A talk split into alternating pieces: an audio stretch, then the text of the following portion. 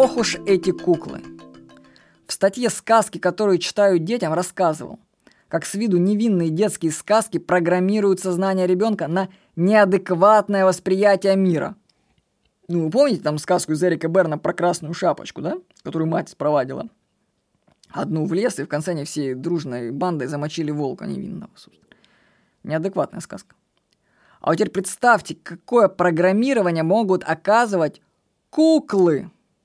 Вот, например, у ваших детей была кукла, которая олицетворяет папу. Вот пупсики всех мастей, пожалуйста, папа где? Моя жена задалась вопросом, что дочке как-то не хватает для полного комплекта куклы мужчины. Потому что вместо папы у нас была кукла крокодила Гены. Вот.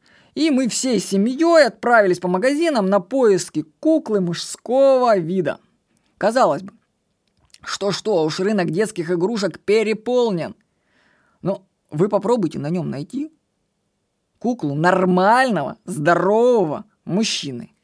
Есть фэшн-качки куклы, есть гоблины-уродцы.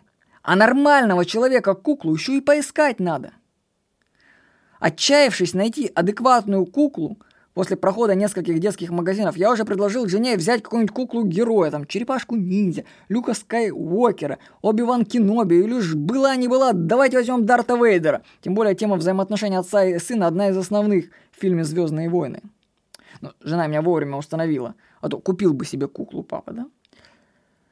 В конце концов, жена с дочкой нашли куклу-мужчину, и теперь дочка таскает все наше семейство в своем рюкзачке. Эту заметку меня побудила написать другая новость.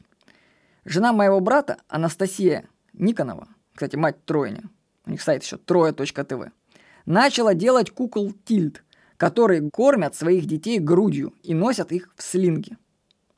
Вот вы видели раньше таких кукол? Где вообще пример и образец здорового и правильного образа жизни?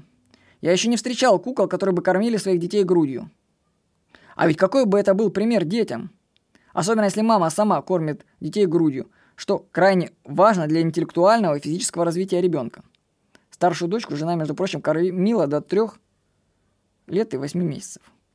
И ребенок все эти годы был здоров, как бык. Ребенку нужна кукла-пример для будущей взрослой жизни.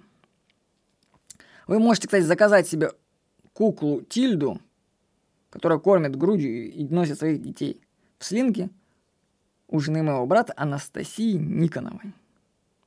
Ну, для этого вам нужно найти Анастасия Никонова ВКонтакте. Ну, я вам даже скажу адрес ВКонтакте wiki.com, дальше Никонова 1985. Слитно. Никонова 1985 ВКонтакте. Так что можете заказать себе куклу. Ну, посмотрите, в какие куклы играют ваши дети. Это ведь тоже программирование судьбы. С вами был Владимир Никонов.